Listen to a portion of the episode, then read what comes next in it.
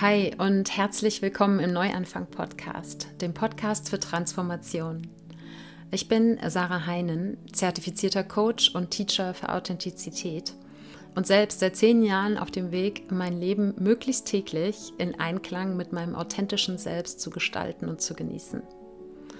Im Neuanfang-Podcast inspiriere ich dich, neugierig deinen magischen inneren Kern kennenzulernen und authentisch auszudrücken – meine Gäste und ich zeigen dir, dass du nicht deine beste Version werden musst, sondern dass es vielmehr darum geht, herauszufinden, was es für dich bedeutet, einfach du selbst zu sein und dein Leben zu genießen.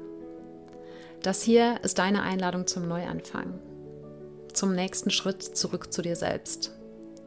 Denn meine Vision für dich ist, dass du die Freiheit eines authentischen Lebens erfährst und damit zu einer Gesellschaft beiträgst, in der wir einander in unserem einzigartigen Selbstausdruck und unserer menschlichen Verletzlichkeit akzeptieren und unterstützen.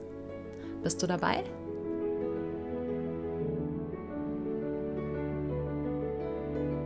Ich freue mich, dass du heute im Neuanfang-Podcast wieder mit dabei bist. Und mit dem heutigen Special erfülle ich mir selbst einen Wunsch, den ich schon eine Weile mit mir rumtrage. Und dafür habe ich mir Jana Mickel eingeladen. Jana ist auch Coach. Sie bietet Business Coaching für erhöht neurosensitive, hochsensible und kreative an. Und das macht sie unter anderem mit Human Design. Und genau darum geht es auch. Denn Jana und ich teilen nicht nur den Beruf des Coaches, sondern auch das 6-2-Profil in unserem persönlichen Human Design Chart.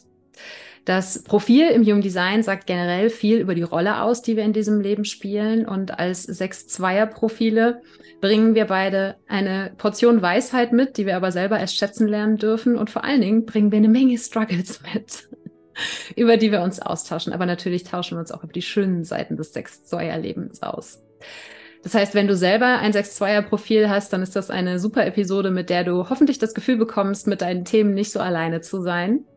Wenn du ein anderes Human Design Profil hast, dann bekommst du hier eine Portion 6-2er Weisheit, Humor und auch Struggles zu hören. Und eine, ja, vielleicht andere Perspektive auf die Welt. Und wenn du im Human Design noch ganz neu bist, dann lade ich dich dazu ein, auf meiner Webseite dir erst einmal den Einsteiger-Guide Human Design anzuschauen, weil wir mit ein paar Begriffen arbeiten, ähm, die du verstehen darfst, bevor du hier aus dem Gespräch so richtig viel für dich mitnehmen kannst. Aber ich glaube, es ist auch so einfach sehr unterhaltsam und spannend. Das heißt, ja, schau gerne in den Einsteiger-Guide rein oder hör einfach zu. Ja? Freu dich mit uns des Lebens und der Struggles, die das Leben mit sich bringt. Und ja, ich wünsche dir oder wir wünschen dir in diesem 6-2er-Austausch ganz viel Freude. Hallo, liebe Jana. Ich freue mich so, so, so sehr, dass das heute klappt, dass du hier bist und dass wir uns heute über das 6-2er-Leben austauschen. Das freut mich auch, liebe Sarah, dass du mich eingeladen hast. Und ja, ich bin auch sehr gespannt, weil wir doch ja auch sehr viele Unterschiede haben, aber wir tragen eben dieses gleiche Profil. Mhm. Und es ist ja nicht nur das Profil, wir haben auch noch einen gemeinsamen Kanal. Ne? Und ähm, als wir uns über das Internet kennengelernt haben, war es auch tatsächlich so ganz schnell, okay, wie lange kennen wir uns schon? Eigentlich schon lange. Das war jedenfalls mein Gefühl. Wie ging es dir? Ja, das ging mir ähnlich, ja. Es ist doch immer diese, die Sechserlinien Energie hat, ja, man dockt, dockt einfach irgendwie an, so, ja. ne? Ja, auch weil wir, glaube ich, häufig eher das Gefühl haben, im Leben nirgendwo dazu zu gehören. Und wenn man sich dann findet, dann ist es halt so Klick. Ne? Ein Zuhausegefühl. Ja, so schön. Ja, magst du mal äh, den Menschen, die gerade zuhören, ein kleines bisschen was über dein Human Design Chart erzählen? Ich ziehe dann nach und dann schauen wir, wo die Gemeinsamkeiten mhm. und vielleicht auch die Unterschiede sind. Sehr schön. Es ist jetzt auch schon wieder so super, weil ich habe hier dein Chart liegen, aber meins nicht. bereite mich einfach nicht vor. Wir können das, also. wir können das auch tauschen. Ich, ich erzähle was über deinen Chart und du erzählst was über meinen Chart. ja gut, ich erzähle was über meinen Chart. Also ich bin eine Generatorin und eben mit dem Profil 6.2. Ich habe ein definiertes Emotionalzentrum, das bestimmt auch wirklich mein Leben, weil ich auch das Tor 55 habe, das Tor der Fülle. Das ist ja das volatilste Tor am Emotionalzentrum. Es schießt in die höchsten Höhen und in die tiefsten, schwärzesten Täler. Und ich habe auch eine definierte Milz. Dann habe ich ein definiertes Kehlzentrum. Ja, und eben das Sakralzentrum. Und das war es auch schon. Also in allen anderen Zentren bin ich wahrnehmend. Und da bin ich auch jetzt sehr gespannt, weil dein Design hat mehr Wumms, sag ich mal. Und dann tragen wir eben noch beide zusammen diesen Intimitätskanal ne? zwischen dem Tor 59 und 6, Verbindung vom Sakral zur, zum Emotionalzentrum, dem man ja nachsagt, dass man die Grenzen anderer schmelzen lassen kann ist natürlich für unsere Arbeit nicht das Schlechteste, obwohl ich auch manchmal merke, dass es den Leuten schon fast zu viel ist, wie ich in sie eindringe sozusagen. Aber ich kann halt nicht anders. Und mein anderer Kanal ist, oder Talent ist ähm, der Talentkanal tatsächlich. 48, 16. Und das ist auch vielleicht ein Kanal, unter dem ich den ich lange nicht verstanden habe und unter dem ich vielleicht auch lange gelitten habe, weil das ja einfach ein Kanal ist, der eingeladen werden muss, ein Projektorkanal. Und wenn er nicht eingeladen wird, sagt man ihm nach, dass es der frustrierendste Ta Talentkanal oder das frustrierendste Talent ist überhaupt. Und da geht es darum, dass man durch Wiederholung zur Meisterschaft kommt. Und das ist auch quasi der Ort, obwohl ich sehr emotional bin, ist die kühle Milz der Ort, von dem ich spreche. Und das merkt man vielleicht auch. Also ich bin nicht so, sondern so, kann sehr sachlich sein und analytisch. Genau. Fällt dir noch irgendwas auf, was ich noch sagen sollte und vergessen habe? Jetzt, wo du wahrscheinlich meinen Chart vor dir liegen hast. was ich äh, auch anknüpfend an das, was du gerade gesagt hast, sehr faszinierend finde, du hast extrem viele Definition, definierte Tore in der Kehle. Und ähm, yes. gleichzeitig ist es so ein entspanntes und wie du sagst, ein kühles Reden aus der Milz heraus. Ne? Es ist nicht, wie man vielleicht auf den ersten Blick meinen könnte, ne? dadurch durch die viele Definitionen in der Kehle so wusch, ja, ne? Äh, so wie es bei mir manchmal ist, wie ich gerne über meine eigenen Worte stolper, weil einfach meine Zunge nicht so schnell ist wie mein Kopf. Ja. ja und das ist auch eine ganz gute äh, Überleitung, weil wir haben nämlich tatsächlich zusammen, ich glaube, bis auf zwei alle Kehltore definiert. Also wir, wir, wir quatschen euch heute eine Frikadelle ans Ohr, ja, auf jeden Fall. Sehr schön. Genau, ja. sehr schön. ja, spannend. Mhm. Genau, über mein Chart wissen vielleicht ähm, einige, die im Neuanfang-Podcast zuhören, auch äh, schon ein bisschen was zumindest. Ähm, aber ich werde trotzdem äh, mal einen Überblick geben. Ja, sehr gerne, weil wir ja auch quasi den Podcast auch bei meinem genau. Podcast drehen quasi. Und dann kennen die Menschen dich vielleicht noch nicht so. Genau. Also mein Chart, ich bin auch emotionale Generatorin, habe allerdings äh, als einziges definiertes Tor im Emotionszentrum ähm, das Tor 6 und was eben diesen Kanal definiert zum Tor 59. Und man sagt, das ist so die Source Wave, die ähm, entspannteste Welle noch von allen emotionalen Wellen. Und gleichzeitig, ähm, ja, auch mir ist die, die emotionale Welle alles andere als unbekannt. Und es war tatsächlich für mich auch einer der größten Aha-Momente im Human Design, dass ich mir diese emotionale Welle erlauben darf und dass die, wenn ich mich auf die einlasse, sie auch sowas wie eine Superpower sein kann. Trotzdem passiert es natürlich regelmäßig, dass wenn ich in einem Tiefdringende hänge, dass ich mich dagegen wehre. so. Ja, ich. Und ich habe sieben definierte Zentren, ähm, wie du ja gerade schon gesagt hast, da ist ordentlich Wumms drinne. Ähm, und die einzigen undefinierten Zentren sind das äh, Kronenzentrum, Kopfzentrum und ähm, die Wurzel. Und man, das sind die beiden Druckzentren im Human Design Chart. Ja? Das heißt, wenn ich etwas aufnehme, dann ist es vor allen Dingen Druck von anderen. Ja? Deadlines von außen war super früher im Agenturleben, war so gar nicht meins. Ja? Und ähm, bin offen für alle möglichen Inspirationen, was ein Segen und Fluch gleichermaßen ist. Ja? Das teilen wir ja auch, das ähm, komplett offene Kronenzentrum. Ähm, wir beide zusammen haben übrigens ähm, ja, alle bis eben auf die, die Krone definiert. Ja? Da ist auf jeden Fall viel Action drin. Wir definieren mhm. uns noch gegenseitig die Wurzel.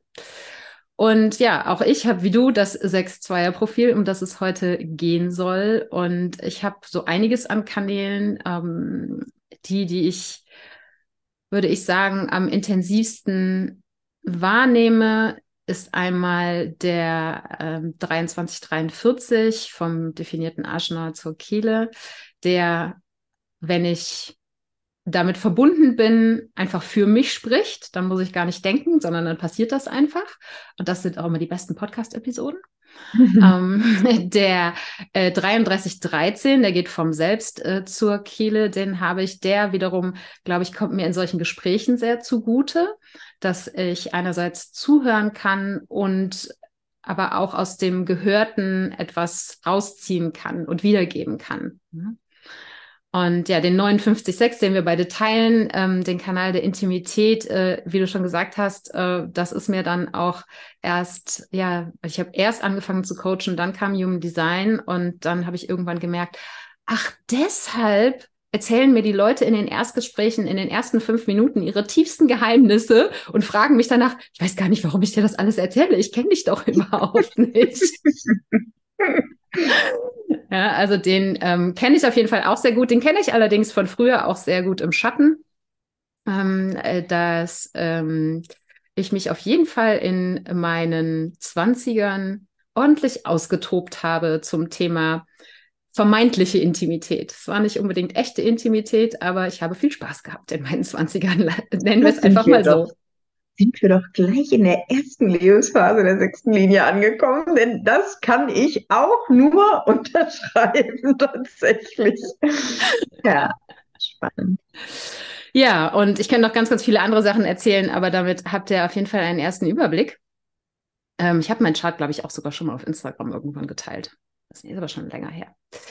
Wir wollen aber ja heute schwerpunktmäßig über das Leben als 6-2er-Profil sprechen. Und Magst du einfach mal erzählen, was das für dich für ein Gefühl, für einen Moment war, als du erfahren hast, ich habe ein 6-2er-Profil und was das bedeutet und was das mit deinem Leben zu tun hat? Was ist in dem Moment passiert?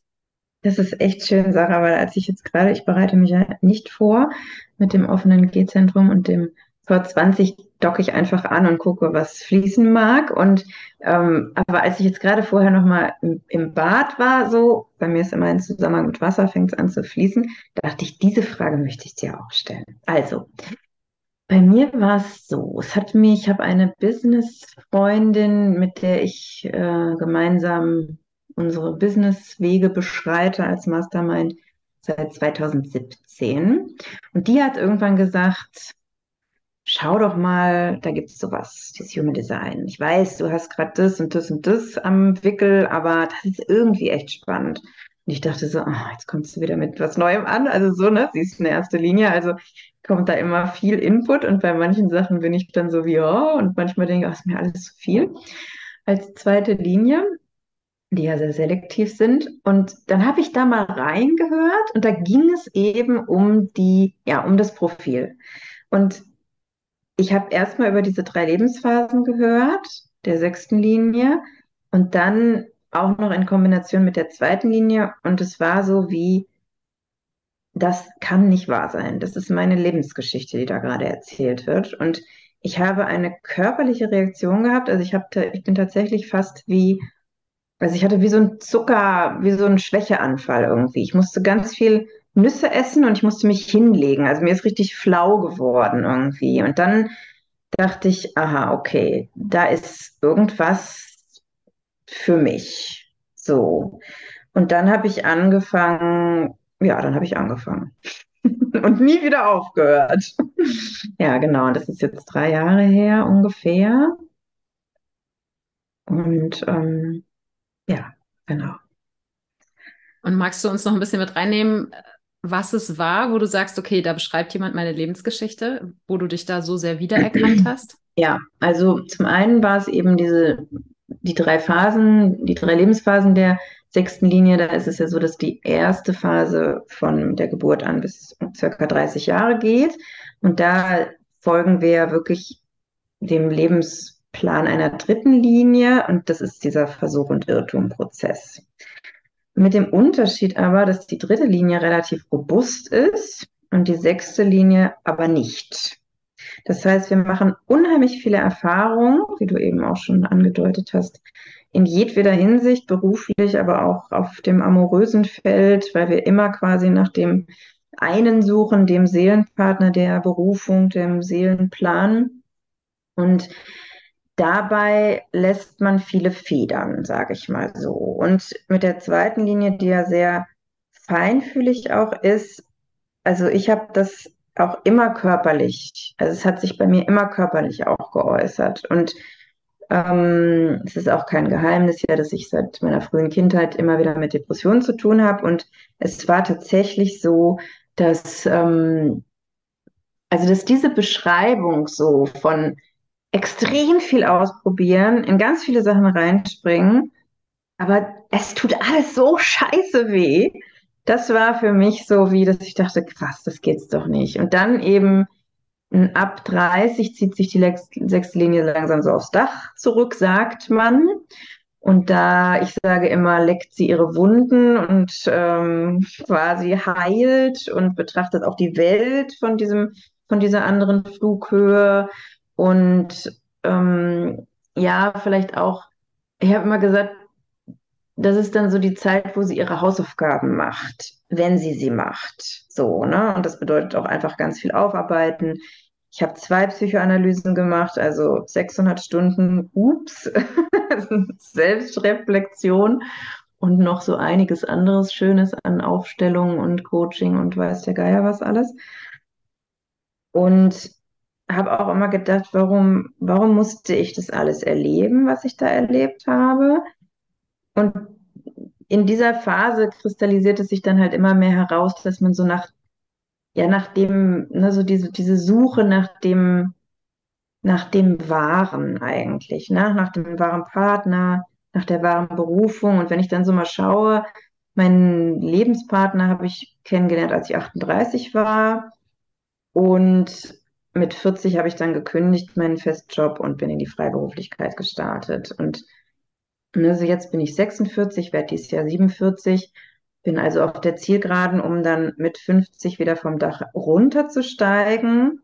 Darauf bin ich sehr gespannt. Ich sage schon immer, ein Bein baumelt schon vom Dach und dann sagt mein Freund immer so, na, ich glaube, da baumeln schon zwei Beine vom Dach. So, also dieses, ähm, ne, weil in dieser Phase dazwischen ist es so, dass die zweite und die sechste Linie sich ganz gut Hand in Hand gehen, weil die zweite Linie ja einfach sehr eremitisch ist, also steht ja für das Naturtalent und das Naturtalent wird entfaltet in der Einsamkeit und braucht einen Ruf, um rauszukommen. Und wenn man auf dem Dach sitzt, dann wird man halt auch nicht so oft gerufen. Das ist ganz angenehm dann. Aber natürlich ist dieser Drang, dieser innere Drang des Rollenvorbilds, wofür ja die sechste Linie steht, auch immer da. Und darüber würde ich jetzt heute auch gerne mit dir sprechen. Dieses Hin und Her, hin und her, hin und her. Ich will senden. Und der Körper sagt, nein, lass uns zu Hause auf der Couch bleiben. Und dann sage ich, nein, ich sende jetzt doch. Und dann kriege ich den nächsten Hexenschuss. Ja, ich bin sehr gespannt auf diese ähm, Zeit ab 50, denn da soll es wohl so sein, dass die sechste Linie dann wieder ein bisschen mehr Power kriegt und die zweite Linie ein bisschen so immer so, komm jetzt mit, so wie in den ersten 30 Jahren, so. Genau. Und das mit der zweiten Linie, der man ja auch nachsagt, dass sie eigentlich einfach, ja, sie geht nicht ans Telefon, die macht die Tür nicht auf. Und das ist alles, das macht alles ich. Ich denke immer, wenn mich jemand anruft, denke ich immer, wie unverschämt bist du eigentlich? Du kannst mich doch nicht einfach anrufen. Du kannst mir vielleicht eine Nachricht schicken und es ankündigen, dass es da irgendwas gibt, aber und das war auch für mich so, weil das ist natürlich total schrullig. Die zweite Linie ist total schrullig. Und, ähm, und ich sitze hier immer im Pölter zu Hause rum, am liebsten. Und wenn mir jemand absagt, dann denke ich immer, juhu, ich kann zu Hause bleiben.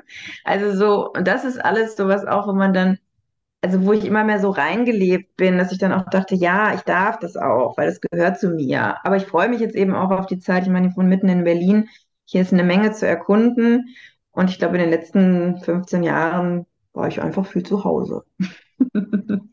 ja, vielleicht das an der Stelle.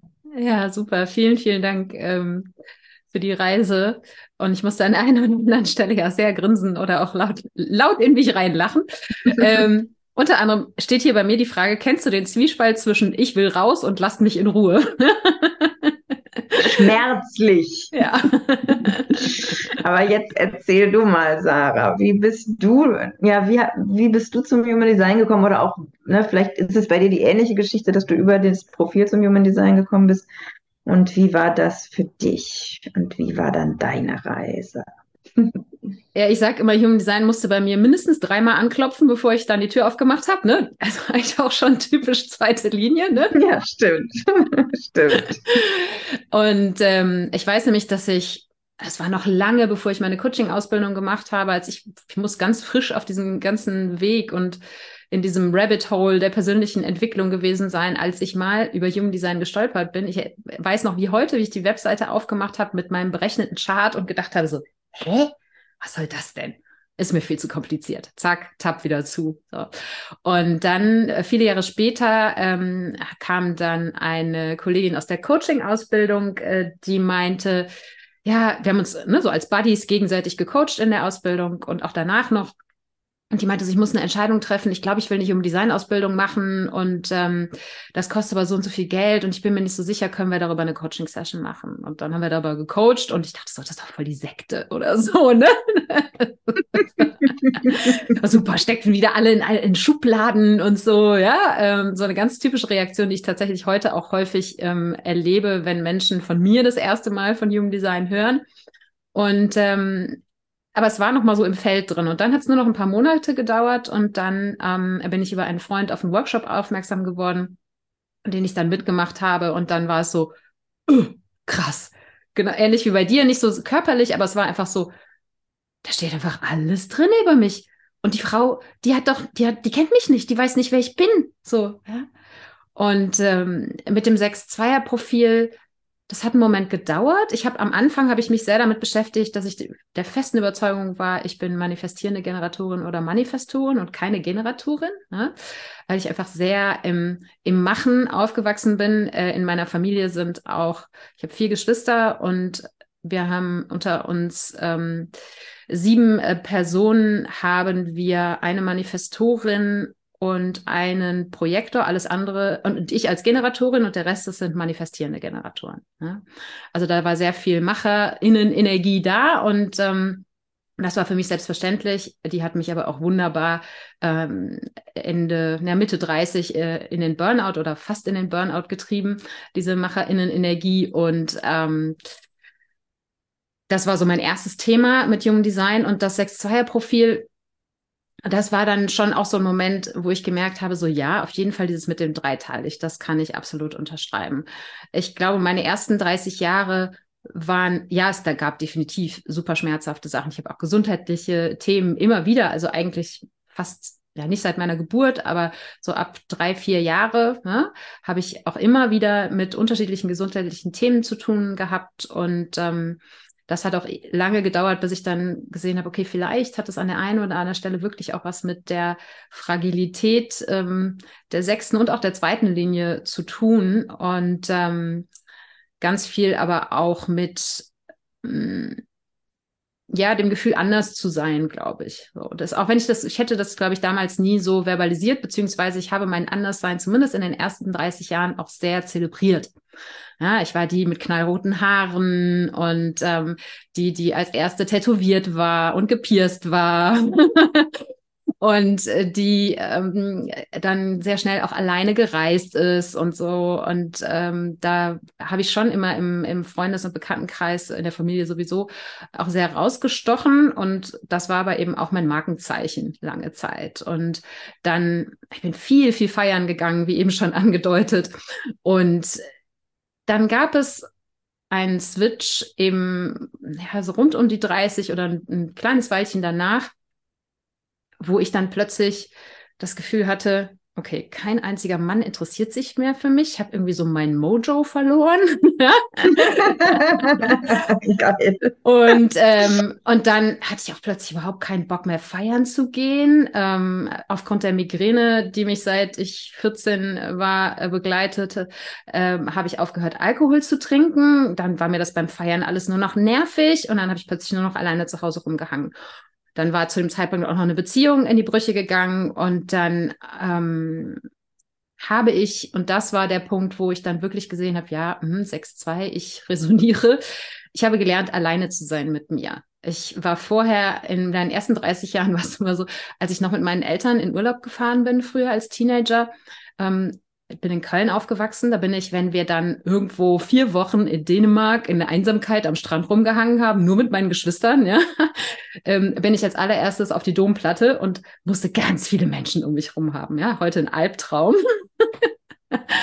und dann hat sich das eben rund um die 30 hat, das, hat sich das so geswitcht und ich habe dann aber eben auch gemerkt, fuck, ich kann gar nicht mit mir alleine sein. Ich finde es fürchterlich. Ne? Ich habe die ganze Zeit FOMO, alle Leute gehen aus, aber eigentlich habe ich gar keinen Bock auszugehen. Und ähm, dann ähm, hatte ich ständig das Gefühl, mit mir ist was falsch, weil ich lieber alleine bin, ähm, als ich dann langsam gelernt hatte, mit mir zurechtzukommen im Alleine sein und dann hat das echt so ein paar Jahre gedauert, bis ich aber an den Punkt gekommen bin, wo ich das angefangen habe, total zu feiern. Und inzwischen ist es ähm, zumindest in dieser momentanen Lebensphase eine absolute Notwendigkeit, ganz viel Zeit mit mir selbst zu verbringen. Und ähm, ich liebe es. Und endlich gute Gesellschaft. sag mir kurz, sag kurz, was ist FOMO? FOMO ist die Fear of Missing Out. Ja? Also die Angst, irgendwas zu verpassen. Ähm, das war am Anfang an, in diesem Wechsel ganz extrem in den, zwischen den ersten beiden Lebensphasen. Und ähm, ja, ich glaube, ich habe mich auf dem Dach echt gut eingerichtet. und merke aber auch, wie du eben schon angesprochen hast, und das eben in den letzten paar Jahren immer extremer. Ich mache jetzt seit sechs Jahren den Podcast und ähm, das ist erstens aus diesem Gefühl, ein Rollenvorbild sein zu wollen, entstanden, auch wenn ich es damals nicht so genannt hätte. Ich habe einfach angefangen, über mich, meine Geschichte, meinen Weg zu erzählen. Noch lange, lange bevor ich die Coaching-Ausbildung gemacht habe. Und ähm, dann ist aber auch, ich habe allerdings im, in der Astrologie auch eine Löwe-Sonne. Das heißt, ja, dieses Rausgehen mhm. und Strahlen, das war ein Stück weit immer Teil meines Lebens. Mhm. In dieser mittleren Lebensphase der sechsten Linie ist das allerdings so ein bisschen im Vergleich zu früher in den Hintergrund geraten.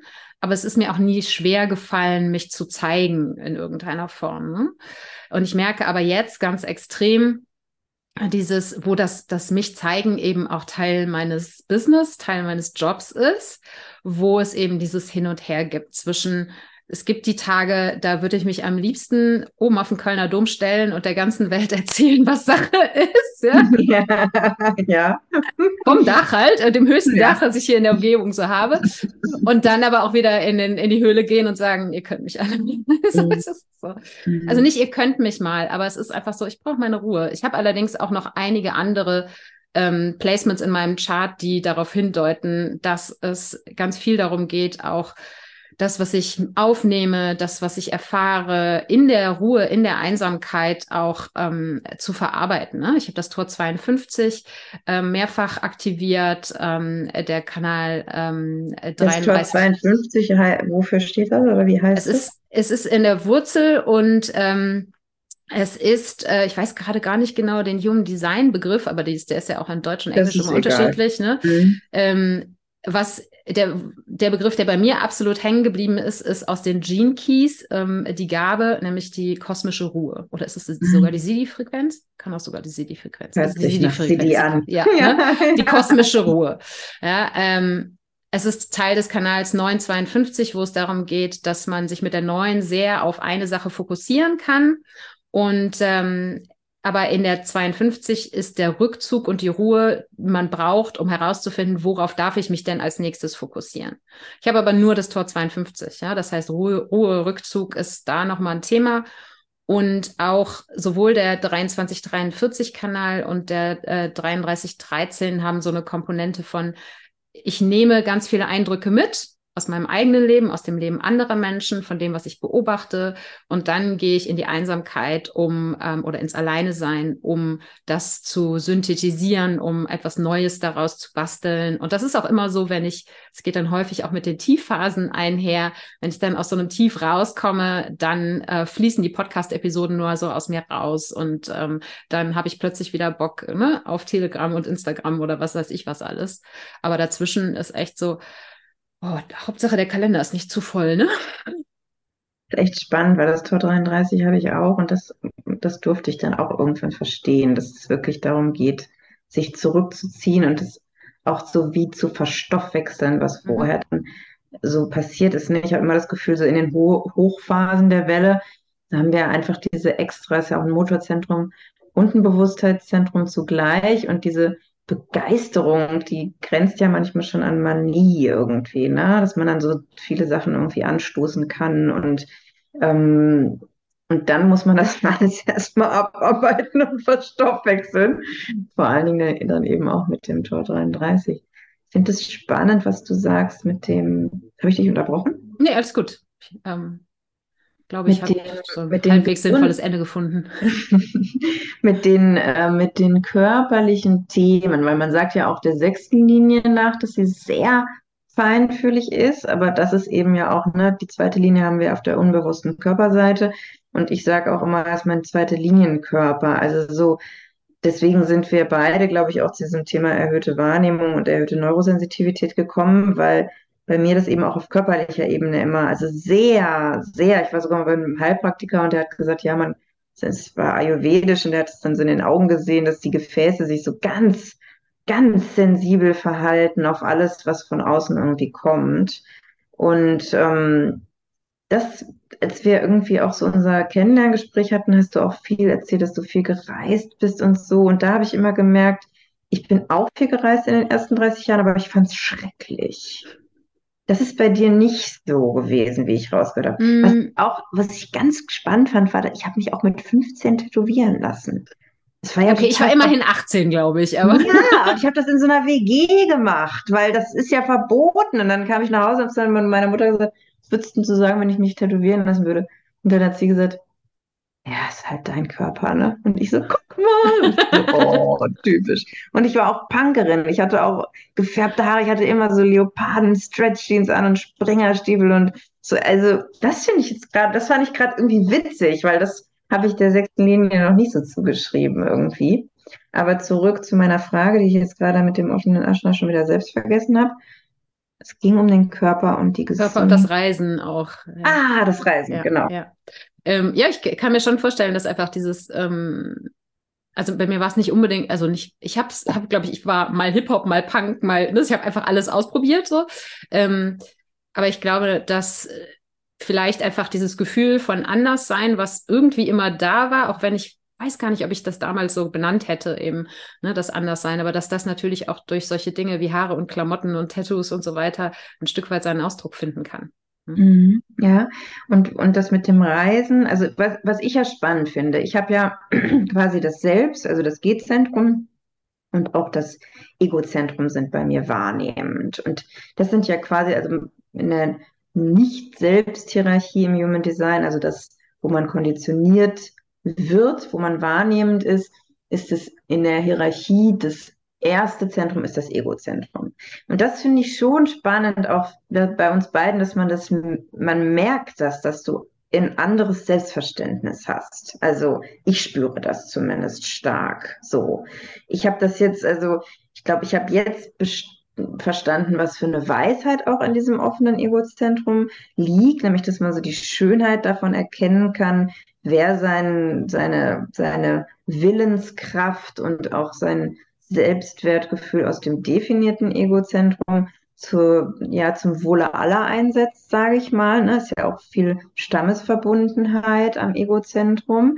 Und ähm, aber das war mein Schmerzthema Number One, ne? einfach nicht kein, keine Referenz für meinen eigenen Wert zu haben. Und dann mit dem G-Zentrum, also dem Selbst, auch keine Liebe, Identität und Richtung so im Leben zu spüren, sagt man dem ja immer nach. Und ganz klar dieses Thema, wo ich bin und mit wem ich bin, bestimmt, wer ich bin. Und dem hattest du ja auch quasi was entgegenzusetzen. Deswegen könnte es ja sein, dass du auch zum Beispiel auf deinen Reisen oder alleine reisen oder so, dass, dass du da halt an, eine andere Stabilität an den Tag legen konntest. Fändest du das eine stimmige Mhm. Annahme? Ja, ist spannend. Ähm, also zum Reisen, das Reisen an sich hasse ich. ich glaube, das ist die offene Wurzel, die undefinierte Wurzel, die so Ja, oder pünktlich zweite, sein, Zug verpassen. Die zweite Linie, Das ja auch, ja. ihr eigenes Ding haben möchte. Ja, aber selbst, ähm, also ich bin jetzt einige Male schon alleine mit dem Auto von Deutschland nach Spanien gefahren. Das ist so, wenn ich dann mal unterwegs bin, ist okay, aber vorher finde ich es mega stressig. Äh, so Vorbereitungen und los und was könnte alles passieren, bla bla bla. Ja? Ähm, und ähm, dann ist es, glaube ich, alleine im Auto ist schon nochmal anders, als wenn ich jetzt irgendwie fliegen muss mit vielen Menschen oder im Zug sitzen mit vielen Menschen oder sowas. Ähm, aber was ich zum Beispiel niemals könnte, was ich, weil ja ganz, ganz viele Menschen von träumen, ist so mit dem Van durch die Gegend reisen, ja. Ähm, ich finde es unglaublich anstrengend, ständig woanders zu sein. So, das, ähm, ich habe dieses Reisen nach Spanien, das ähm, dann jeden Abend woanders zu schlafen, dann ist zwar das eigene Auto der, ne, das Zuhause, ähm, aber das war für mich immer nur Mittel zum Zweck. Das konnte für, könnte für mich nie eine Form des Reisens sein, weil ich das viel zu stressig finde. Ich bin ganz viel so gereist, dass ich irgendwo hin bin, dann brauchte ich ein paar Tage, um anzukommen.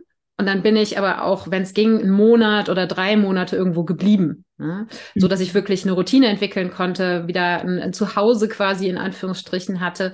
Also so in Bewegung sein ist für mich tatsächlich eher stressig.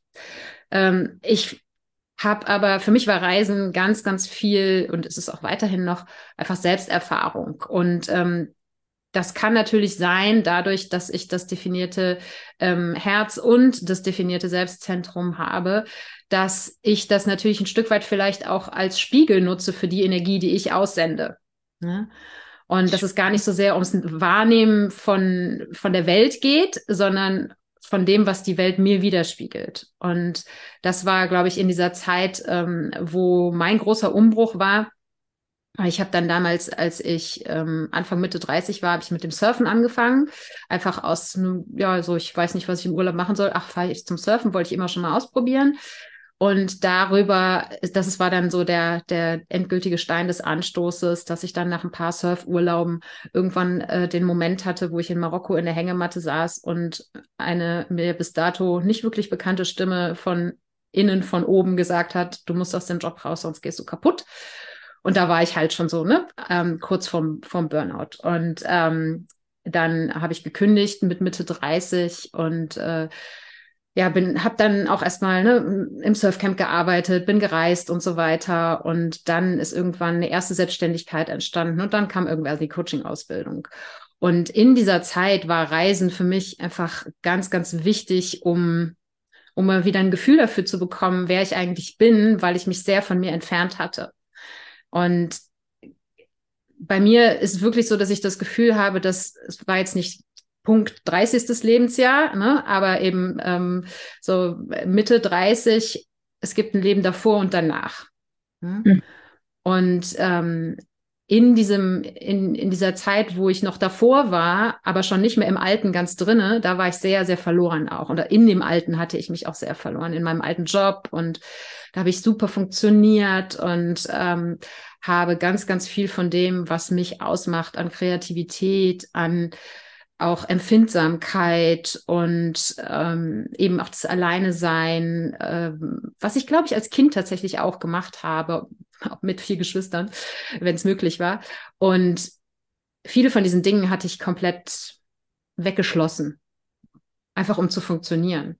Und die sind dann so peu à peu unter anderem durchs Reisen eben auch wieder an die Oberfläche gekommen, wo du aber sicher recht hast. Ich habe also ich habe auf jeden Fall auch meine Zeit gehabt, wo ich sehr an mir gezweifelt habe und wo ich, wenn mir damals jemand erklärt hätte, du hast ein definiertes Herz äh, in deinem ähm, Human Design Chart und mir gesagt hätte, das hat was damit zu tun, dass du eigentlich ein, ein Gefühl für deinen Selbstwert hast, dann hätte ich ihm gesagt, so, hey, what? Ja.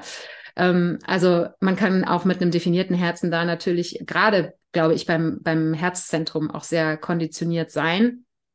Ähm, als ich aber ich glaube, das ist im Buch von Chitan Parkin. Da gibt es so einen Satz, äh, Menschen mit definiertem Herzzentrum glauben, dass sie das Beste sind, was der Welt passiert ist seit der Erfindung der Waschmaschine. Ja? da musste ich schon sehr schmunzeln, weil es gab diesen Anteil immer in mir, mhm. der im, im positiven Sinne von sich selbst überzeugt ist. Ja? Natürlich ist das auch was, wo man ganz schnell auf die andere Seite vom Zaun rutschen kann, ne? wo man von sich zu sehr überzeugt ist. Und das, da falle ich auch heute immer noch mal wieder auf die Nase, nicht weil ich mich damit gegenüber anderen Menschen irgendwie produziere, sondern weil ich mich selbst überschätze. Und ähm, ja, also es ist ein schmaler Grad auf jeden Fall. Da siehst du, das kenne ich zum Beispiel wirklich nicht. Das kenne ich nicht. ja. Mhm. Und ja, also hast du, hast du Fragen noch mitgebracht? Ja, ich habe äh, noch ein bisschen was mitgebracht. Ähm, was mich auf jeden Fall interessieren würde, ob das Thema Perfektionismus für dich eine Rolle gespielt hat, weil so als sechste Linie sagt man das ja ein bisschen nach, dass wir einfach ne, viel ausprobieren und dass wir aber auch immer den Anspruch haben, das ist vorhin schon mal so ein bisschen gesagt, wir suchen den Seelenpartner, den, die Seelenberufung, planen und so weiter und so fort. Ähm, dass das eben auch in Perfektionismus ähm, rutschen kann, weil man glaubt, man muss den besten Weg für irgendetwas finden, damit man dann auch ab 50 das ähm, das Role Model-Dasein verdient hat, sozusagen, in Anführungsstrichen natürlich. Hm? Kennst du das als Thema? Ähm, also ich kenne das, ähm, ich kenne das Thema Perfektionismus gar nicht. Nein, Quatsch. Ich kenne es sehr gut, ähm, auch, auch mit der, mit der Hochsensitivität, sagt man, diesem den Menschen auch nach. Also ja, ich kenne es gut. Ich habe jetzt gerade auch mal auf deinen Chart geschmult. Wir haben jetzt beide auch noch das Tor 18. Mhm. Das ist ja quasi das, was die Fehler in der Matrix wahrnimmt. Und äh, also so sage ich immer dazu. Ähm, ja, ich kenne es sehr gut.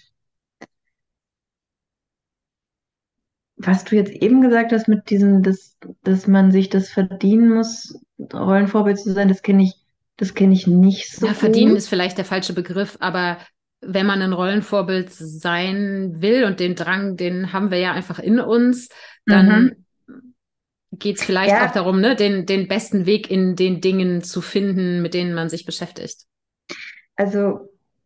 Das ist aber auch mein Herz. Ja, ist, ja eben. Also ich merke gerade auch so, wie, wie docke ich jetzt an diese Frage an? Ich kann damit was anfangen und doch auch wieder nicht. Also dieses Rollenvorbild-Dasein, das äußert sich bei mir, glaube ich, so, dass ich, ich kann nicht anders, als mein Walk, mein Walk zu talken und andersrum. Also so, ich kann nicht anders. Und das ist aber auch eine Riesenscheiße ganz oft, weil ich kann mich nicht anpassen und mir sind deswegen schon so viele Sachen auch durch die Lappen gegangen, auch lukratives und, und das, das ist auch schmerzhaft, weil man wird, also was, mein Thema ist vielleicht mehr so als Perfektionismus ist dieses Thema Naivität. Hm. Ich bin dermaßen naiv, auch was Menschen angeht und es wurde mir schon immer gesagt, ja, so ist die Welt aber nicht. Und ich habe immer gedacht, doch, so ist die Welt und so sind die eigentlich die Menschen. Und ich habe mich aber auch echt oft übers Ohr hauen lassen, habe mich extrem viel unter Wert verkauft und so. Also so, das ist eher so ein Schmerzthema. Das mit dem Perfektionismus, das ist so wie, das ist eher so was Fließendes. Ich weiß, vielleicht kann ich sagen, dass ich das bei, mein, bei meiner Partnersuche angesetzt habe. Also, dass ich dass ich entweder immer das Thema hatte, ich habe irgendwen auf den Sockel gestellt und den bewundert und wollte dann von dem gesehen und angenommen werden, was nie passiert ist, weil für die war ich dann immer viel zu kompliziert und was weiß ich, anstrengend und auch mit der emotionalen Welle. Oder aber es gab Menschen, die von mir begeistert waren und dann dachte ich, na, mit denen muss ja irgendwas nicht stimmen, so, ne? Bis ich dann eben meinen Partner gefunden habe, wo ich immer sage, den hätte ich mir nicht backen können, weil mir die Zutaten alle gar nicht eingefallen wär, wären für den so, ne? Jetzt wird er wieder sagen, oh ja, na kannst du mal aufhören, sowas im Podcast zu erzählen. Aber so, da kann ich, da bin ich auch sehr kritisch. Also so, doch, da. Aber jetzt so mit diesem Seelenplan, bei mir geht es ja ums Freidrehen und ich bin, ich bin, ne, ich bin einfach immer auf der Suche, wie wie kann ich die Menschen noch besser dabei unterstützen und auch, wie kann ich mich selber noch besser freien. Und ich glaube, das ist auch so das, was, warum ich an dem Human Design so hängen bleibe, weil mir das wie der Stein der Weisen erscheint tatsächlich, während alle anderen Fortbildungen oder Ausbildungen, die ich gemacht habe, immer ah, es ging für die hat es funktioniert, aber für die dann wieder nicht. Und es war immer so, ein, so, ein, so, eine Schranke irgendwie. Aber ja, jetzt habe ich weit ausgeholt und auch nicht so richtig das beantwortet, was du mich gefragt hast, aber vielleicht so, wie es, also wie es konnte, weil ich eben, ja, an die Frage ja. nicht so richtig, ja. Ja, alles gut. Ähm, Nee, und das auch, als du es gesagt hast, beziehungsweise eigentlich schon, als, als ich gesehen habe, wie sehr du zögerst, kam mir der Gedanke, ja, vielleicht steckt da einfach auch so ein bisschen eben mein definiertes Herz mit, ne, ich will die Beste sein, so, ne, dahinter. Ähm, und ähm, äh, ich kenne tatsächlich den Perfektionismus ähm, sehr gut. Äh, habe allerdings auch einen Jungfrau-Aszendenten, nee, stimmt gar nicht, nicht Jungfrau-Aszendenten, aber ich habe sehr einige Planeten in der, in der Jungfrau. Und ja, die Jungfrau ist eben auch ne, für, fürs Genaue und fürs Korrigieren und so weiter zuständig. Und das war Teil meines Weges zu lernen, dass dieser perfektionistische Anteil sehr nützlich sein kann, wenn man zum Beispiel Textekorrektur liest, ja. Aber ähm, bei anderen Dingen, gerade bei den Kreativen, darf der halt draußen bleiben. Ja.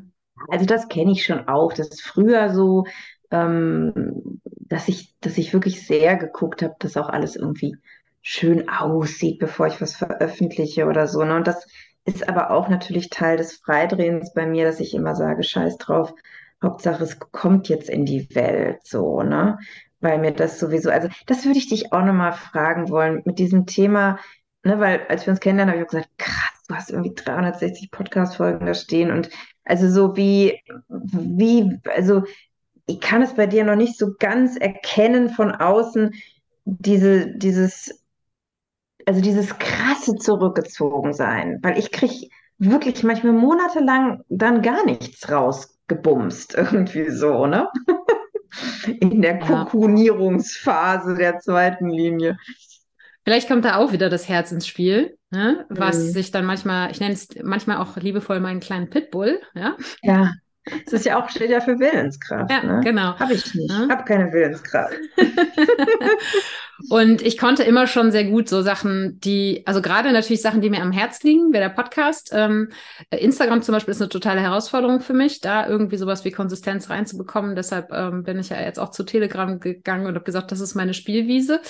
Ähm, da veröffentliche so wie ich, so wie ich will und da, da grätscht mir kein Algorithmus rein oder so. Ähm, und beim Podcast äh, ist es einfach eben, damit hat alles angefangen. Das ist mein Herzensding und mh, mm, ich habe mit Sicherheit Podcast-Episoden auch veröffentlicht in Zeiten, wo, wenn ich ganz strikt in Anführungsstrichen nach meinem Design gelebt hätte, sie wahrscheinlich auch nicht veröffentlicht hätte. Ja? Und ähm, habe auch äh, letztes Jahr tatsächlich mal ein Human Design Podcast Experiment gemacht, in dem ich mal einen Monat keine Episode oder zwei sogar, zwei Monate habe ich gesagt, ähm, ich weiß nicht, ob was kommt, sondern ich lasse mich jetzt einfach von meinem ähm, Gefühl leiten, von meiner Intuition, von dem, was kommt ähm, und so, ja.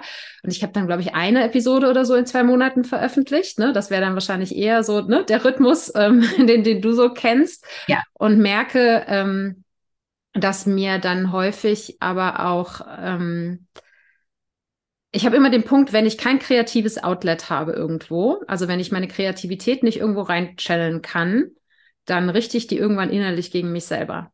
Und dann bin ich sehr frustriert. Oh, ähm, diese, diese Lebensenergie, ja, mhm. die in, die für mich ganz, ganz viel in Kreativität fließt, weil, also aus dem definierten Sakral, ne, womit man Babys bauen kann, aber man kann auch Podcasts damit veröffentlichen. ähm, dass ähm, wenn ich die nicht in, in ein, in Anführungsstrichen, greifbares Ding gieße, das kann auch ein Kuchen sein, so, das muss nicht mhm. eine Podcast-Episode sein, ja. Mhm. Aber wenn ich das länger als zwei, drei Wochen nicht mache, dann richtet die sich innerlich gegen mich selber und dann bin ich so frustriert, ähm, eben im Nicht-Selbst des Generators, dass äh, ich auch merke, wenn ich diesen Rhythmus habe und ich bin, hab, früher habe ich wöchentlich veröffentlicht, inzwischen mache ich nur noch ähm, jede zweite Woche, damit zwischendurch auch nochmal Zeit für andere Dinge bleibt. Aber ähm, das hilft mir tatsächlich auch äh, total, diesen regelmäßigen Rhythmus zu haben. Mhm, spannend. Halt einfach, man, man, sucht sich dann so seine, seine Wege äh, zum zum Leben kontrollieren, ne? so ein bisschen. Ja, ja, ja. ja. Genau. Ähm, was ich noch spannend fände, man sagt ja eben, und das hast du auch gerade schon so ein bisschen beschrieben, der sechsten Linie, die Naivität und auch ein vielleicht manchmal extremen Optimismus auch nach oder auch so ein Gefühl von, du hast es eben beschrieben, ja, aber so sind die Menschen ja eigentlich nicht, ne?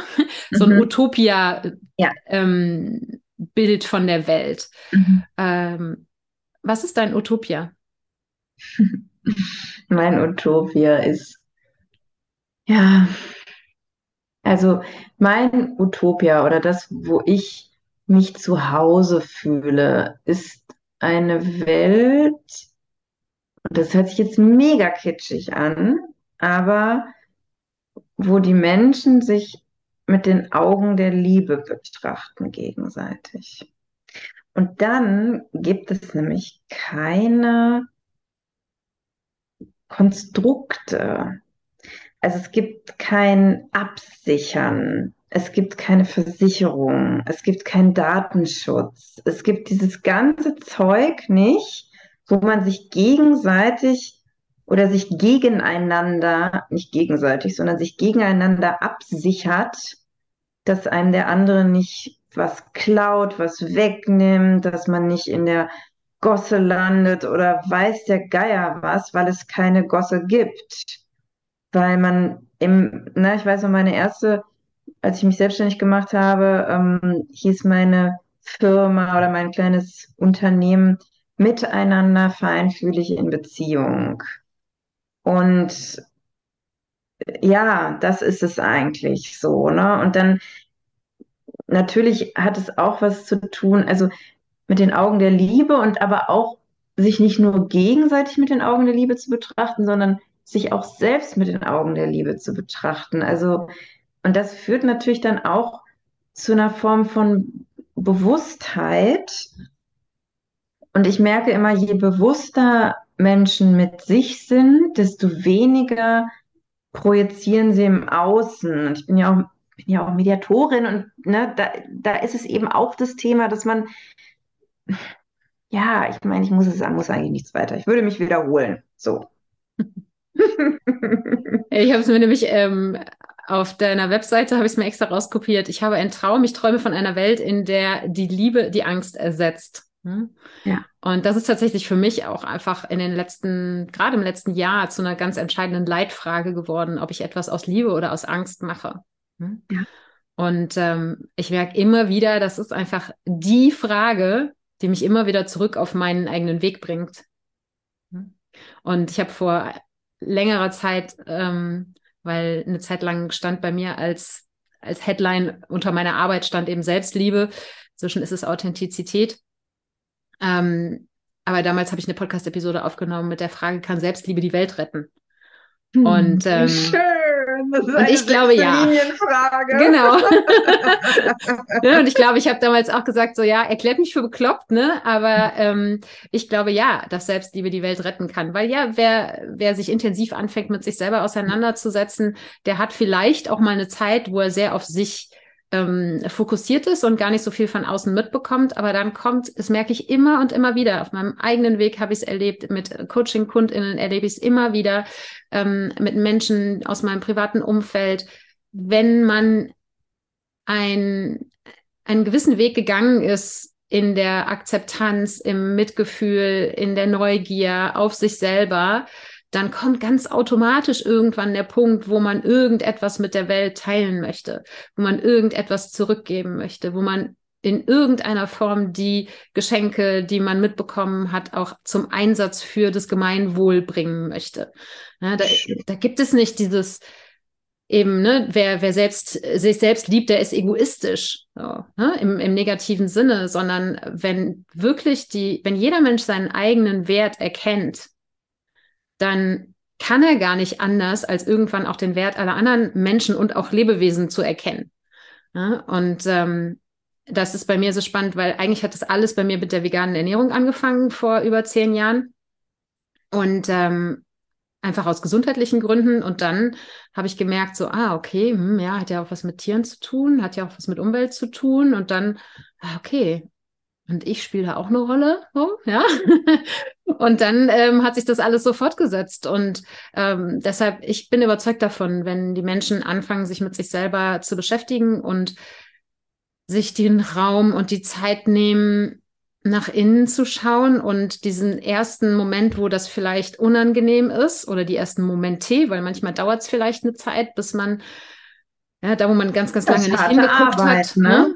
Auch Ölen im Dreck. So. Genau, genau. Halt muffigen Keller aufräumen. Ne? Mhm. Ne? Und ähm, das macht nicht immer Spaß, aber aus ganz persönlicher Perspektive die Freiheit, die dadurch entsteht, wenn man einfach mal selbst sein kann, sei es jetzt in so einem Gespräch hier zwischen uns oder ja, ähm, mit der Familie oder ähm, auf der Arbeit oder wo auch immer, wenn man nicht mehr mit einer Maske rumlaufen muss. Das ist so mein Thema. Ja, ich habe das äh, Lebensthema der Masken ähm, ja, in meinem Human Design. Ja, genau, ja. Ähm, dann äh, die Freiheit ist einfach unbezahlbar, ne? weil es kostet so viel Energie, sich zu verstellen und gegen sich oder gegen andere Menschen zu kämpfen. Das aus ganz persönlicher Perspektive und wenn man es dann eben auf das Miteinander bezieht, es entsteht so viel Frieden in den mhm. Beziehungen. Ähm, natürlich zofft man sich auch weiterhin, ja. Mhm. Klar, das braucht es auch, um wieder die Luft zu klären, ein ordentliches Gewitter, ja. Aber ähm, grundsätzlich entsteht einfach viel, viel mehr Frieden. Und ich glaube eben, wenn der Frieden im Selbst, im Miteinander entsteht, dann entsteht er halt auch ähm, zwischen Städten, zwischen Nationen und zwischen Kontinenten. So, wie, ja, du, wie du sagst, also, so kitschig es klingt, aber ich glaube, dass das Potenzial ja. da ist. Genau, es ist, es klingt wirklich, es klingt kitschig, find, also finde ich auch richtig kitschig, also so, ne? Also was wir jetzt beide gesagt haben, aber ne, ich, ich habe auch eine Zeit lang immer so, ja, ein bisschen, bisschen lakonisch gesagt, wenn die ganzen HerrscherInnen der Welt mal ein bisschen mehr innere Kindarbeit machen würden, dann sähe es halt auch anders aus hier so, ne? Also, und das deswegen, also das würde mich auch nochmal interessieren, weil meine, meine Eltern, die sind schon sehr intellektuell so, ne? Und die haben immer gesagt, du musst dich für Politik interessieren. Du musst ja wissen, was los ist da draußen in der Welt. Und ich habe mich verweigert, aber auch natürlich immer mit diesem Thema, ich weiß nicht, ich kann mir nichts merken. Also auch wieder so ein Nicht-Selbstmangel-Thema des offenen Aschners und des offenen Kopfzentrums. Ähm, aber dieses, es, ich kann es einfach nicht. Für mich ist es so eine Schmierenkomödie. Wenn ich da mal reingucke, wenn ich mir die Tagessau angucke, dann denke ich immer, das kann doch nicht wahr sein. Das könnt ihr doch nicht euch täglich reinziehen. Das ist doch einfach alles. Also, und das, ich werde dann richtig emotional, weil ich damit so geelendet wurde, bis ich das mal wirklich mich hinstellen konnte und sagen konnte, nein, ich konsumiere es bewusst nicht, weil es mich fertig macht, wirklich. Also diese Trivialität, sorry, aber wie geht dir das damit? Also erstmal Tagessau feiere ich, kannte ich noch nicht. Mal gucken, welche Sau wir heute durchs Dorf treiben. Ja, genau. ähm, total. Ich kann es einfach nicht ernst nehmen. Richtig. Ich kann es nicht ernst nehmen. Richtig. Ne? Also vielleicht kommt auch das Tor, unser Tor 18 wieder mit rein, die Fehler in der Matrix sehen, mhm. aber ähm, plus eben die sechste Linie. Aber ich kann es einfach nicht ernst nehmen. Und natürlich, ja, ich habe auch immer wieder Momente, wo ich mich dann nochmal kurz drüber aufrege und dann denke ich mir aber, es bringt doch nichts. Mhm. Es macht mich krank, wenn ich mich drüber aufrege. Es verändert nichts, weil es nicht.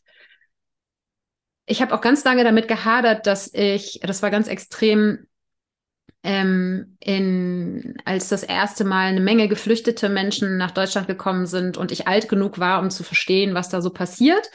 Ähm, und das hat sich ja in den letzten Jahren immer und immer wieder auch wiederholt. Da habe ich ganz lange damit gehadert, dass ich nicht ähm, zum Beispiel in Berlin den Geflüchteten ne, am Lageso da Wasser ausgeteilt habe und so weiter. Ich meine, ich wohne nicht in Berlin, ne?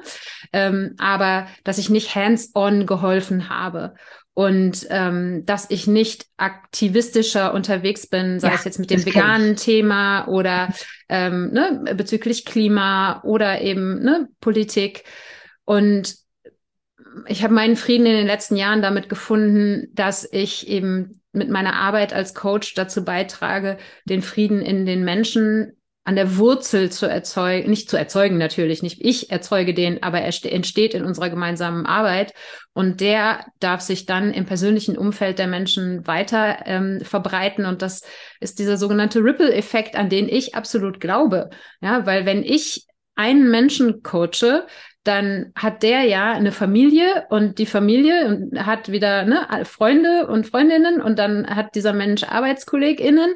Das, ne, das verteilt sich. Und wenn dieser eine Mensch in seinem persönlichen System mehr Frieden reinbringt, dann kann das ja ein riesen ähm, eine riesen Auswirkung haben. Und wenn ich das nicht über einen Menschen mache, sondern bei mehr Menschen, dann ist das mein Beitrag. Und ähm, ich gerade, glaube ich, jetzt in dieser zweiten Lebensphase bin ich einfach weder auf dem Dach noch als zweite Linie dafür gedacht, auf die Straße zu gehen. So, das ist einfach nicht meins. spannend, Sarah. Das finde ich jetzt so spannend, weil man sagt der sechsten Linie ja auch nach, dass sie sich nicht involviert, wenn es nicht, wenn es sich nicht lohnt. Und das ist natürlich schon eine sehr arrogante Haltung, die ich aber auch absolut also kann ich mir, ich kann es unterschreiben und ich lebe in Berlin und ich habe es auch nicht gemacht. Und es, ich war auch früher mal so Schul Schulzeit, Punkerzeit, war ich dann auch mal in der Antifa. Und es hat mir immer zu stark gemenschelt. Mhm. Also es hört sich jetzt irgendwie crazy an, aber ich habe auch immer nicht. gemerkt, nein, ich gehe hier vor die Hunde. Ich, ich kann hier auch nichts, ich kann dem allem auch nichts entgegensetzen mit meinem offenen G-Zentrum. Ich bin dann wie das Fähnchen im Wind. Ich war dann noch mal lange im Betriebsrat, Mobbing- und Gleichstellungsbeauftragte und so, aber auch da habe ich immer gedacht, Mann, Leute, ey, das ist ja alles so schwergängig so, ne? Das ist irgendwie, und habe mich damit selbst wahrscheinlich auch ein bisschen überfordert. Ähm, aber ich habe mich auch immer dafür geschämt. Mhm, so, ja. ne? Und auch Lange, dieses, ja. auch, also auch dieses hier jetzt in Berlin und wieso bin ich nicht diejenige, die jetzt hier und was weiß ich was und ich mit meinem Miteinander-Ansatz und so weiter, wieso bin ich nicht hands-on dabei irgendwie, ne? Und und ich finde auch, das kann man auch kritisch sehen. Also man kann da die sechsten Linien auch wirklich kritisch sehen, weil ich auch, ne, so ich gucke, wir gucken halt auf diese, aus dieser Flughöhe da drauf und sagen, ja, ja, ja. so, ja, ja also was ich halt wieder in den tiefsten Brunnen gefallen. Ja. Soll ich das da jetzt rausholen oder was? Ich habe es euch doch vorher gesagt. Also so wie, ne, so, das ist schon auch ein bisschen krass. Also mhm, irgendwie auch ein bisschen bisschen eklig auch. Aber ich, deswegen fand ich das jetzt so schön, wie du das beschrieben hast, weil das sage ich auch. Ne? Ich habe viel mit Paaren gearbeitet, mit Teams. Als Mediatorin geht es ja immer darum, Konflikte quasi best Win-Win-Win-Situationen zu finden. Und, und, und trotzdem bleibt da dieses Quäntchen von, wo ich ja, mich und was ich, was ich aber auch schmerzhaft lernen dürfte, ähm, ich kann nicht jeden retten, ne? Mhm. Es weder, also es ist, sollte niemandes Menschen Aufgabe sein. Mhm. Ähm, und das Thema Selbstfürsorge war für mich halt lange, ähm, auch nach dem Burnout, dann eben eine Lernkurve. Ne? Und ich habe mich sehr viel in meinem Leben, sehr, sehr viel um andere Menschen hands-on auch gekümmert, bis ich selber eben auf der Strecke geblieben bin. Und das war etwas, wo ich dann nach dem Burnout gesagt habe, nicht mehr mit mir. Und ähm, da gehören solche Dinge für mich dazu. Ich kann nur anderen Menschen helfen, wenn ich mir erst selbst helfe, insofern, dass ich genügend Ressourcen habe, auch anderen Menschen zu helfen. Und ja, absolut. Das kann manchmal schon eine gewisse, also gerade wenn man das so aus der, wirklich, wie du sagst, aus der Vogelperspektive betrachtet. Ich sehe es jetzt gerade, ne, alles ist im Umbruch und wer sich ein bisschen mit Human Design, mit Astrologie beschäftigt, ähm, der kennt auch die Theorien dahinter. Und ich manchmal sitze ich tatsächlich so gemischt zwischen oh mein Gott, ich kann nicht hingucken und oh mein Gott, ich muss hingucken, ja, wie das Ding jetzt vor die Wand fährt, bis die Menschheit. Ich will das nochmal, auch wenn jetzt hier mehrere Leute wieder davon ausgehen, dass sie ja, Hintergrund danke. haben, aber füll das vielleicht nochmal mit ein, zwei, drei ja. Sätzen, wenn ja. möglich. Ja. Ähm, also sowohl, wenn man astrologische Konstellationen betrachtet, als auch ähm, die ja immer in Zyklen auch geschehen. Ne? Jeder kennt, äh, hat schon mal den Tierkreis gesehen und da drin bewegen sich Planeten und dann gibt's eben Zyklen, manche sind zwei Jahre, manche sind 20 Jahre, andere sind 200 Jahre. Ne? Und wir sind jetzt gerade eben in einer Phase, wo sehr viele neue Zyklen äh, begonnen haben. Ähm, zum Beispiel zu Beginn der Pandemiezeit hat ein sehr, sehr großer neuer Zyklus begonnen. Jetzt gerade tatsächlich diese Woche hat ein neuer Zyklus begonnen. Ja? Also gibt ganz viele verschiedene, die unterschiedlichste Bedeutungen haben, die aber in der Summe darauf hindeuten, dass wir uns in einem sehr großen Umbruch befinden, der ähm, dazu führen wird, dass die Welt, so wie wir sie eben aus den letzten 200 Jahren kennen, langfristig nicht mehr funktionieren wird. Aber dafür muss man nicht an Astrologie, Astrologie glauben. Da muss man einfach nur mal nach draußen gucken, ja? finde ich. Oder die also, Tagessau gucken. Genau, genau. Und im Human Design gibt es die Theorie, dass eben im ähm, Jahre 2027 ein ähm, ja, sogenannter Paradigmenwechsel im Prinzip passiert, ja, also weil auch so wie jeder einzelne Mensch in seinem Human Design Chart ein ähm, Lebensthema hat, gibt es eben auch ein kollektives Lebensthema, was sich immer über, ich glaube, es sind auch ungefähr 200 Jahre oder so, ich, ich weiß nicht, 400 sogar. 400 sogar, mhm. okay. Ja, also auf jeden Fall mehrere hunderte Jahre ähm, fortsetzt und ähm, dieser Wechsel, der passiert eben im Jahr 2027. Das heißt, so ein, das Hintergrundrauschen wird ein komplett anderes. Ne? Ja. Das ist, muss nicht unbedingt für jeden Menschen irgendeinen drastischen Shift darstellen, aber das kollektive Hintergrundrauschen wird ein anderes. Und ähm, ich auch im Zusammenhang mit der Politik, ähm, äh, zum Beispiel auch zum Thema Klima und so weiter, ja, da ähm, wechsle ich sehr zwischen ich will nicht sagen Angst, aber Sorge, ja, wo das Ganze hingeht. Und gleichzeitig denke ich mir auch so, und wenn ihr jetzt einfach alle einmal auf die Fresse fallen müsst, dann ist das so. Ne? Genauso wie in der persönlichen Entwicklung auch. Viele Menschen entwickeln sich erst, wenn der Schmerz groß genug ist. Mhm, mhm. aber das Problem ist halt, dass es vielleicht bezüglich Klima eben nicht mehr umkehrbar ist.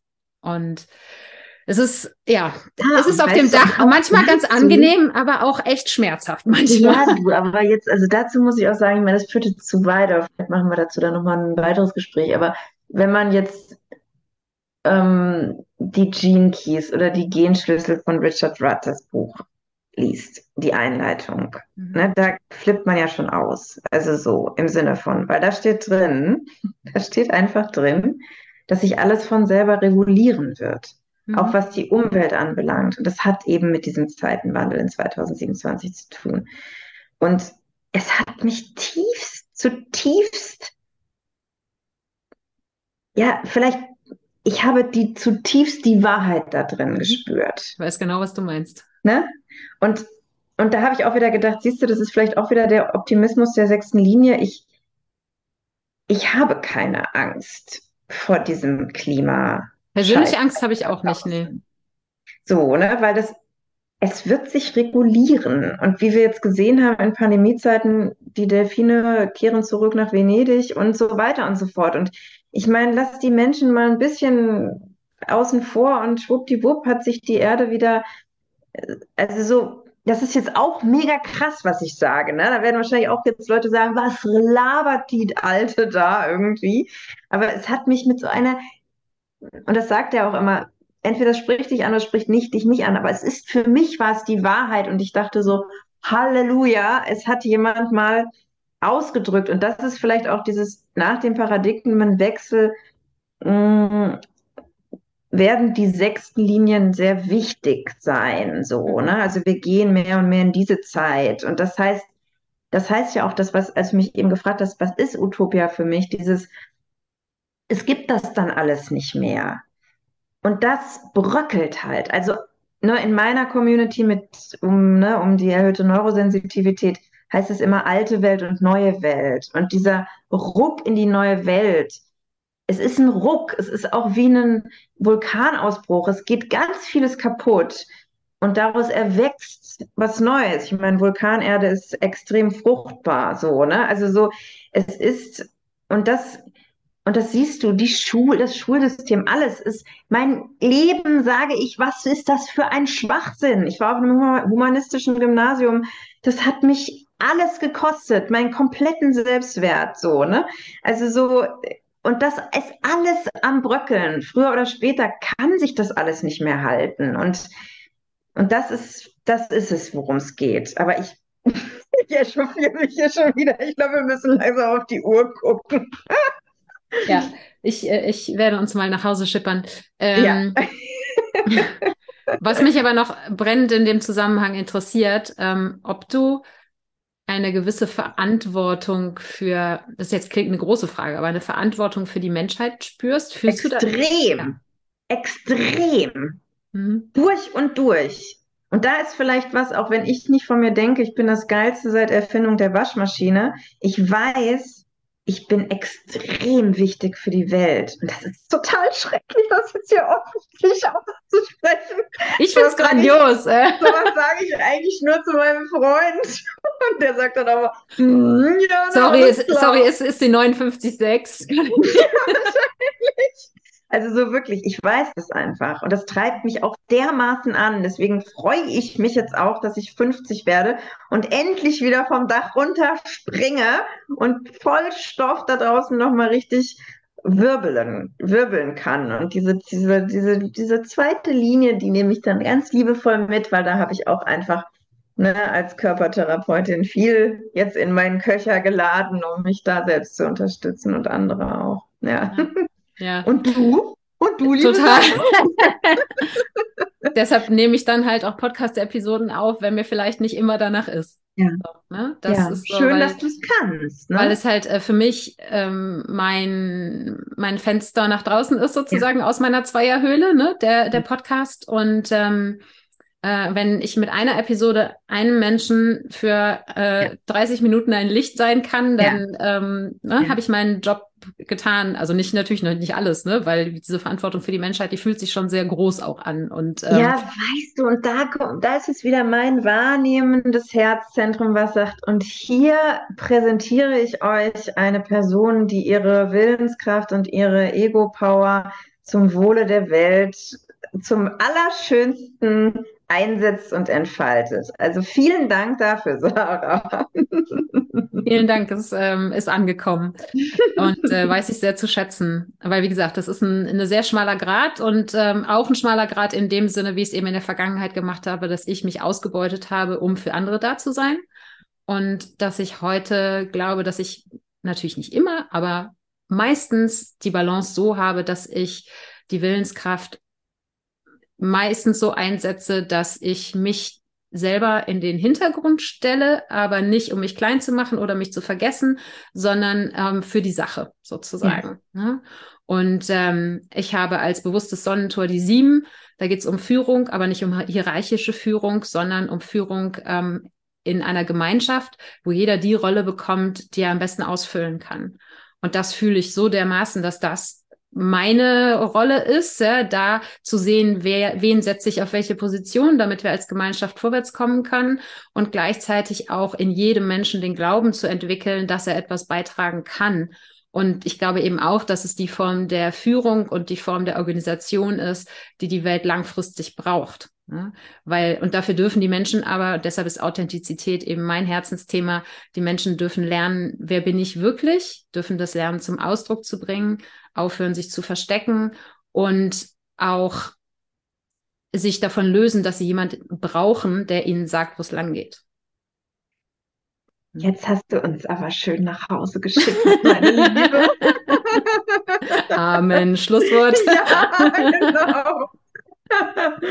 Vielen Dank. Oh, ich könnte noch stundenlang weitermachen. Ja, ich auch. Aber vielleicht machen wir einfach noch mal ja. eine zweite Episode.